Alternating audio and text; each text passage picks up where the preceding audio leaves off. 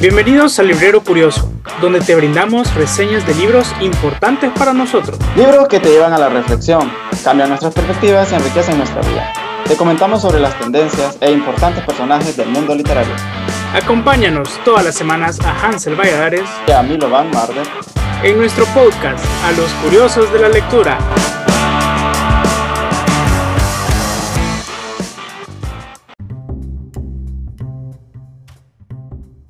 Hola Milovan, eh, es un gusto estar contigo una vez más. Un saludo a todos, bienvenidos a nuestro podcast de Librero Curioso, un capítulo más. ¿Cómo estás Milo? Excelente, Hansel, una semana más con vos en el proyecto semanal del podcast Librero Curioso y eh, trayendo una reseña nueva. ¿Qué tal, Hansel? ¿Cómo has estado? Muy bien, muy bien. eh, impaciente por esta semana y pues para compartirle el contenido a nuestros, nuestros escuchas, donde ellos pueden acceder a todo este contenido. Milo, recordarles que tenemos ahora Instagram, donde nos pueden buscar como Librero Curioso. Ahí vamos a estar notificando acerca de cada vez que publiquemos nuestro podcast, ¿verdad? Así como Instagram, también está la cuenta en YouTube. Y Librero Curioso es el canal en YouTube. Así que síganos, suscríbanse, denle clic a la campanita para que les notifique cuando nosotros subimos contenido y para que estén pendientes pues de todo lo que hablamos aquí en el librero curioso. Hoy quiero hablarles de una novela, un clásico inglés, un clásico de la Gran Bretaña, que es Cumbres Borrascosas, de una autora Emily Bronte, que justo hablando de clásicos, en su tiempo, cuando salió, cuando lo publicó, no fue muy bien recibido. Fue muy bien recibido por la crítica. Se le tildó de que no, que no era muy bueno, que una mujer, que bueno, hablar justamente de eso, que cuando lo publica eh, Emily Bronte, que es un grupo de hermanas, ¿verdad? Me lo han, son, Así Bueno. es, las tres hermanas, Charlotte, eh, Emily y Aim. Y en, correcto, Emily Bronte era la segunda de las tres hermanas Bronte y era hija de, bueno, un pastor protestante, una persona de una familia educada. Ellas hacían poesía y ellas eran muy buenas, eran buenas escritoras. Y Si no me equivoco, Ajá, si no me equivoco, eran seis hermanos, ¿verdad? sí, Y de hecho, solo uno era varón. sí, correcto. Pero las tres que son eh, Emily Bronte, que son Charlotte Bronte y Anne Bronte, fueron las que fueron escritoras, hicieron poesía y hicieron un- un- un- obras extraordinarias, realmente, eran muy, muy talentosas. Y no solo es el hecho de que hayan sido tres hermanas tan exitosas, sino que eran mujeres. Y en el contexto de 1847 en Inglaterra, era algo que no era para nada común. De hecho, por eso, Ansel, es que vemos que ellos utilizaban seudónimos, ¿verdad? Correcto, hablando de los, la- el machismo, inclusive al sol de hoy, pleno siglo XXI, 2021 ya, el machismo sigue todavía hay muchas mujeres que optan por tener esos seudónimos. En el caso de Emily, ella era Ellis Bell, se ponía en sus, en sus libros para poder, para darlos, ella se ponía el seudónimo de Ellis Bell, teniendo en consideración las iniciales de, de cada, tanto el nombre como el apellido, E de Ellis, que era Emily, y Bell de Bronte. Y igual sus hermanas, ¿verdad, Milo? Era Ellis Currer y... Era y- Currer y- Bell, que era Charlotte Bronte, y Acton Bell, que era Anne, Anne Bronte, que eran, era- ellas siempre agarraban la primera inicial y siempre el, el- el Ah, sí. apellido con B. y Ellis Bell, que era Emily. Esa era la es. máscara masculina que utilizaban. Así Hansel, es. también te cuento que de hecho se, se puede decir que es entendible porque era 1847 y que se pensaba de que una mujer no iba a vender, pero te cuento que J.K. Rowling, la autora de Harry Potter, Inglesa de también, ¿verdad? así es, la editorial también le dijo de que poniendo su nombre, que era una mujer, que no se le iba a vender, entonces que se tenía que buscar un seudónimo masculino. Ella optó porque fuera J.K. Rowling. Lo único que este- se hacía era dejar el apellido y pues se utilizaban las iniciales del nombre.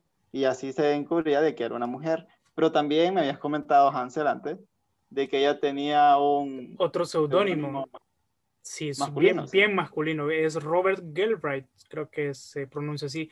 es el otro seudónimo de J.K. Rowling, donde actualmente, bueno, creo que el año pasado fue el que sacó su último libro y que pues causó controversia y es una controversia que se ha dado pues en redes sociales y en, el mundo literario. Pero volviendo al caso de las hermanas Bronte, em, es bien interesante esta historia, Milo, porque cuando la publica eh, Emily, justamente en 1837, al año siguiente ella muere de una tuberculosis. Justo al año siguiente ella muere de una tuberculosis. El libro había salido, pero se hablaba inclusive que este era, los críticos pensaban que era como un trabajo de la, de la hermana, porque era un poco más maduro, de Charlotte Bronte, se hablaba que era un trabajo de ella. Pero se ah. corroboró que sí, sí había sido Emily la que... La que... Charlotte era famosa por Jane Eyre. así es.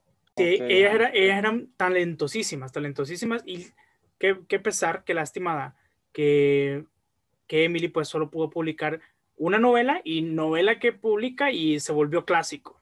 Entonces, para ver cómo, era de talentosísima ella, qué pesar que se fue tan joven y pues te imaginas cuántas historias nos hubiera regalado. Pero ya entrando en materia sobre lo que es Cumbre Borrascosa, pues déjame contarte, Milo, que es una historia que muchos la, la tienen, que es un romance, es una historia de amor, pero no solo amor se habla en la obra, también se habla un poco de desamor y sobre todo también de venganza. Vemos unos cuadros de venganza bien fuertes en el transcurso de la obra sobre algunos personajes que se van dando. Entonces es, es un poco no la típica novela romántica que solo va a abordar temas de romance, sino que afronta em, esos, esos temas de desamor bien fuertes, de clases sociales también, porque habla de esos temas de clases sociales, y de em, venganza, que es con sus personajes principales, que oh. bueno, los personajes principales son eh, Heathcliff, que es el protagonista masculino, este, bueno, este protagonista es descrito al inicio ya lo tilden, ya cuando es un señor, un señor frío, tosco, alguien que su objetivo es vengarse de los que lo rechazaron por una condición. Él, ¿Cuál era su? La condición de Heathcliff cuando era niño, él fue adoptado por los Earnshaw en Cumbre Borrascosas. Él fue adoptado por ellos y mm, los tenían como unos hermanos adoptivos, los cuales el hermano mayor eh, no lo quería por ser esa condición de adoptado, pero su hermanastra, por así decirlo, sí lo trataba muy bien en la infancia y pues ahí surge el romance. Bueno, algo que cabe destacar, eh, Hansen, es que trata de dos haciendas, ¿verdad? Así es. Y los Earnshaw son, de los, son los dueños de Cumbre Borrascosas, la hacienda de Cumbre Borrascosas. Así es, ellos son los, dueños de Cumbre Borrascosas. Ah, la otra hacienda se llama. Son los vecinos, que son los, los Linton, que son la hacienda de los Tordos, que es una hacienda donde hay gente también de dinero, que son sus vecinos. Eh, la relación entre estas dos familias, estas dos haciendas, es la que se trata la novela. Correcto. Habla, eh, habla un poco acerca de cómo eran estas familias, el, cómo, cómo, llega Heathcliff a esta, a esta familia en condición de adoptado, cómo se enamora un poco de la, de la hermanastra, por así decirlo, y cómo también los padres tienen un matrimonio arreglado, tienen un matrimonio arreglado entre vecinos, pues, entre gente de dinero, que era lo común, que inclusive hoy en día es lo común en, en, en esas esferas, ¿verdad? En esas esferas donde el dinero, pues, tiene que quedarse, dinero o llama el dinero, dicen por ahí. Entonces nos van narrando... 50 años para la gran historia, poco. Así es, eso, eso es lo que tienen los clásicos, que son atemporales y, por, eso, por eso funcionan, porque esta historia uno la lee y la puede relacionar a, momentos actuales, a situaciones actuales y a un montón de gente, pues, que está atravesando diferentes eh, circunstancias. Y pues eh, nos narran todo lo que es este, este embrollo, este asunto con la familia Earnshaw, con los el niño adoptado Heathcliff. Y pues. Ok, vamos a ver. Ajá. Solo vamos a ver si vamos comprendiendo, si voy comprendiendo. Heathcliff es, el niño al que adoptan. Correcto. Es el que adoptan en Earnshaw. Los, bueno, los. En Cumbre, por las cosas, correcto. Y él es alguien que creció siempre siendo amargado porque había sido adoptado. Correcto, así es. Y no solo adoptado, sino porque había sido rechazado, o sea, él estaba enamorado él estaba enamorado de Catherine Ershaw, que era la, la, protagonista, bueno, la niña en este caso. Y pues ella, como ya le habían arreglado un matrimonio con su vecino, que era Edgar Linton, él crece con ese rencor, con, esa, con ese rechazo, y él, en ese momento que él, él ve que se casan, él se va, se va de cumbre por las cosas, y empieza a tramar un plan durante muchos años de volver y pues llevar a cabo su, su venganza. Así como el conde de Montecristo que sea. Es parecido, sí.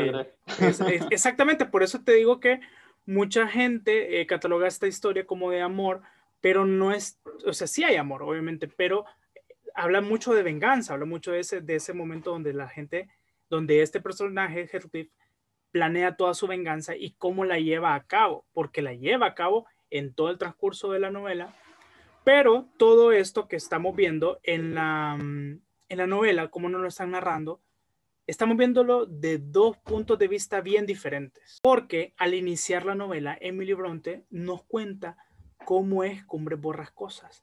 Es un lugar con mucha calma, es un lugar muy bonito, pero donde hay una atmósfera de misterio, hay una atmósfera de, de que algo como que no anda bien del todo. Entonces la manera en que ella lo mete en, esa, en, esa, en ese lugar, en Cumbre Borrascosas, está muy bien hecho. O sea, narrativamente está muy bien hecho, ella lo lleva de una manera espectacular. El inicio del libro es muy, muy bueno. Y pues nuestro eh, narrador de la historia y pues quien realmente solo participa más que como un simple espectador es Lockwood. Lockwood es una persona que llega a Cumbre Borrascosas y ya con la intención de conocer pues los terrenos y ver si puede comprar, adquirir algunos y pues conocer cómo es el ambiente ahí. Pues, él llega a este lugar, lo que es Cumbre Borrascosas, y conoce al casero que es Heathcliff, ya anciano, ya amargado. O sea que Heathcliff ya vivía en, vive en Cumbre para las Cosas cuando comienza la novela. Así es, ya señor, ya, ya. Y él recibe a Lockwood, ajá, y él recibe a Lockwood amargado. correcto. Porque le quitaron a la, a la muchacha. y pues ¿Y él le comienza a contar la historia o...? Pues mira, no es el que le empieza a cortar la historia. Él, eh, Heathcliff lo recibe como un casero normal, pero lo recibe con muy frío, es súper frío, es hostil, es desagradable con Lockwood y en la casa viven otras personas. Vos pensarás, bueno, se vengó en su momento, se quedó con, con, la, con la chica, qué pasó con la venganza, qué habrá tramado, y eso, todo eso te lo van contando cómo, o sea, porque esa primera impresión que tiene Lockwood de Heathcliff, que es un señor amargado, hace preguntar, ¿y por qué este señor es así? Pero hay una persona que nos está narrando toda la historia y ella es la ama de llaves de la granja. Ella es una hermana, bueno, que, que, se, que estuvo ahí con los Shaw y es que nos, cuesta, nos cuenta la historia, pero se la está contando a Lockwood sobre todo lo que pasó en Cumbre por las Cosas. O sea, es un, es un buen chisme, por así decirlo, un buen chisme que, que ella, le pasó. A, ella es una señora. Sí, ella se llama Nelly, Nelly Dean, creo que se llama. En, ¿Y cuánto, cuánto tiempo ha pasado aproximadamente? Uy, ha pasado bastante, ha pasado que 40 años, un poquito más. No estoy seguro, pero sí, o sea, ya los personajes los encontramos, bueno, Heathcliff lo encontramos ya señor, ya senil. Y pues tal vez para aquellos que es, de se animen, lo que queremos es que se animen a que lean el libro no le vamos a hacer como más spoilers si lleva a cabo la venganza, qué pasa con, con, la, con la atracción de la chica de Catherine. Es muy buena, o sea, sean bastantes años, sean bastantes cosas, sean los matrimonios. Y pues como te decía, no es un romance como tal la novela. Eh, la novela nos habla muchos temas de, de, de clases sociales, de por qué los ricos se casan entre ricos, ese rechazo, ese desamor, cómo actuar delante del desamor. Y pues es una novela muy bien lograda y pues por eso se, se convirtió en un clásico, ¿no? Excelente. Entonces podemos decir que ella trata de ver el conflicto que hay entre las responsabilidades sociales o las responsabilidades con la familia y tratar de mantener ese patrimonio, irse con personas que te den el estatus y que se deja de lado e incluso se ignora eh, los sentimientos como que si fueran algo efímero y que simplemente va a desaparecer y que, no sé si Emily Bronte aquí busca dar a entender que no fue eh, efímero, no, no, fue algo que simplemente pasó porque eran jóvenes y estaban enamorados, sino que realmente era amor y por eso que él vino y queda amargado toda su vida. Así es, y, los personajes no tienen, o sea, sentimientos tibios, son muy emocionales, son, son personajes que cuando sienten amor, lo sienten muy fuerte, cuando sienten desamor, pues igual, lo sienten muy fuerte, y cuando sienten venganza y esa, esa ganas de revancha también lo, lo sienten y, lo demuestra muy bien en su narrativa. Y pues eh, eh, fue tanto el éxito a los años posteriores que la obra ha sido adaptada a varias películas, a, a novelas radiofónicas, a series, inclusive musicales. Sabes que a los ingleses les, gusta todo ese tipo de, arte. Y se convirtió en un clásico, se convirtió en un clásico de, la literatura inglesa. La verdad, muy recomendable eh, cubrir borrascosas.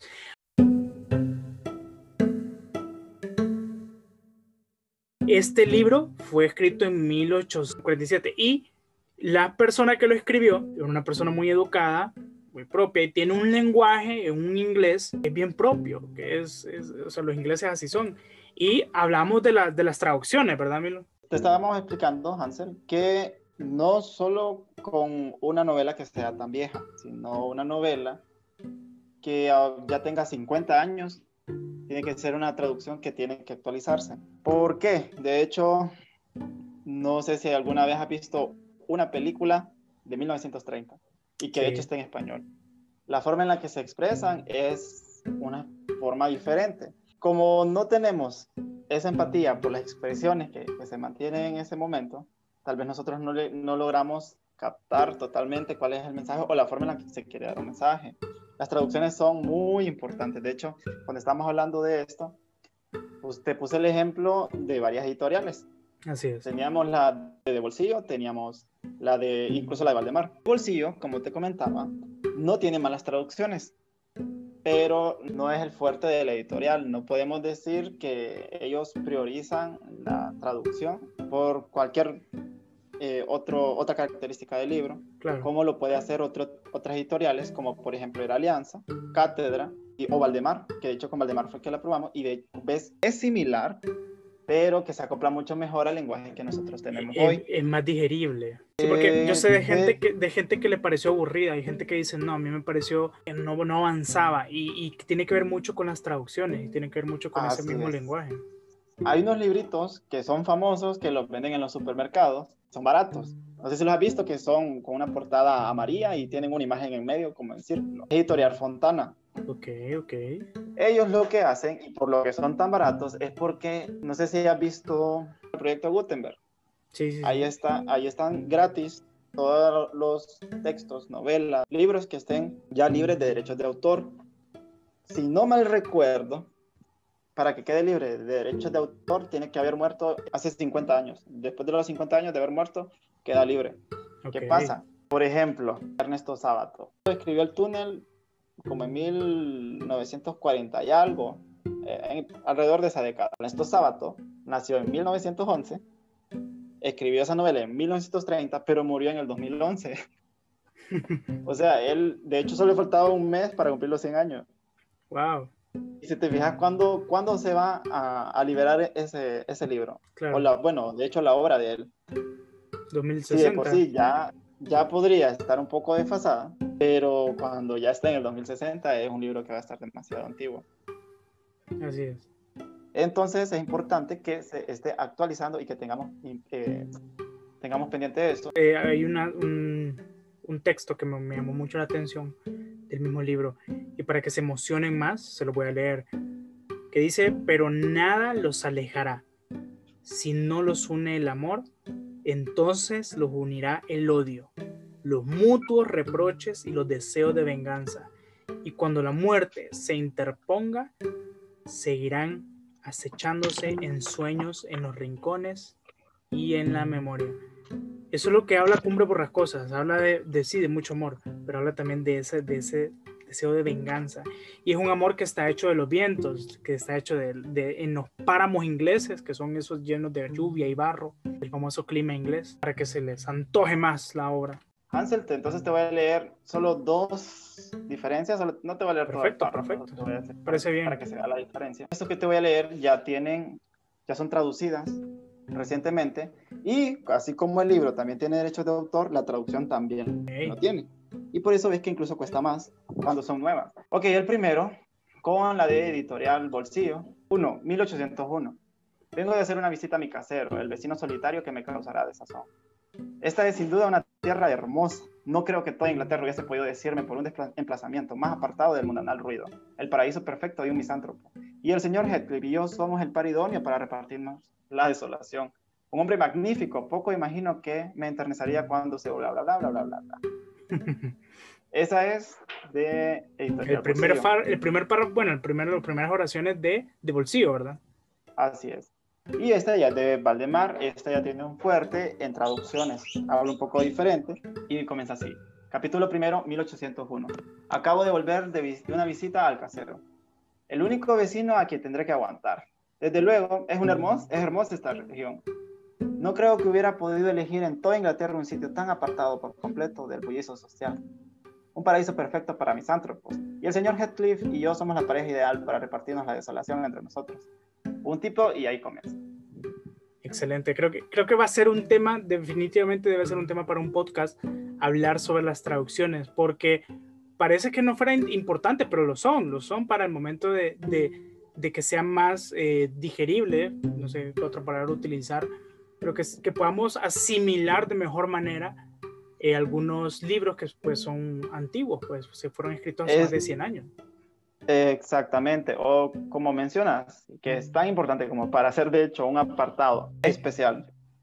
Te comentaba lo de Fontana. Los libros baratos del supermercado cuestan como ciento, bueno, como 5 dólares. Sí. Esos libros son lo más contraproducente que puedas encontrar.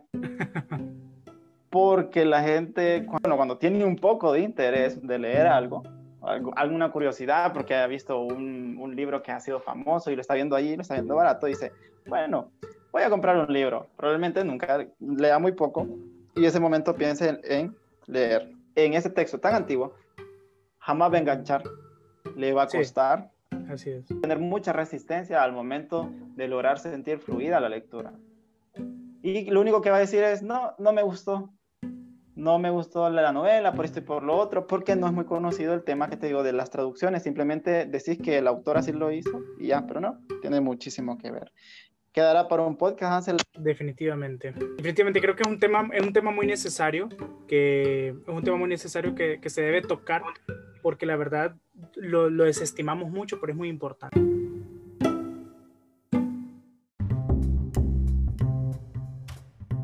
Agradecerte, Milovan, por estar conmigo una vez más por este podcast y que decirle a todos que se animen a buscar este libro de Cumbres Borrascosas. Es un, es un clasicazo de literatura inglesa, donde, como les dije, vamos a tener romance, vamos a tener eh, venganza, vamos a tener desamor y vamos a tener una narración muy bonita de Emily Bronte que pues lastimosamente solo nos dejó esta obra, única obra que se convirtió en un clásico. Así que un gusto, Milovan. Es un gusto, Hansel. Ha sido un placer. Un libro que, bueno, un clásico. Un clásico. Creo que es el primer clásico universal que tenemos. Y como habíamos dicho desde el inicio, si nos quieren escuchar, estamos también en Instagram. Nos pueden seguir para ver los posts que están en Instagram. En YouTube van a estar también los podcasts, también en Spotify y en otras plataformas. Y cualquier retroalimentación, crítica constructiva es bienvenida. Así es. Síganos, suscríbanse y nos vemos la otra semana. Un gusto, Milo. Es un placer.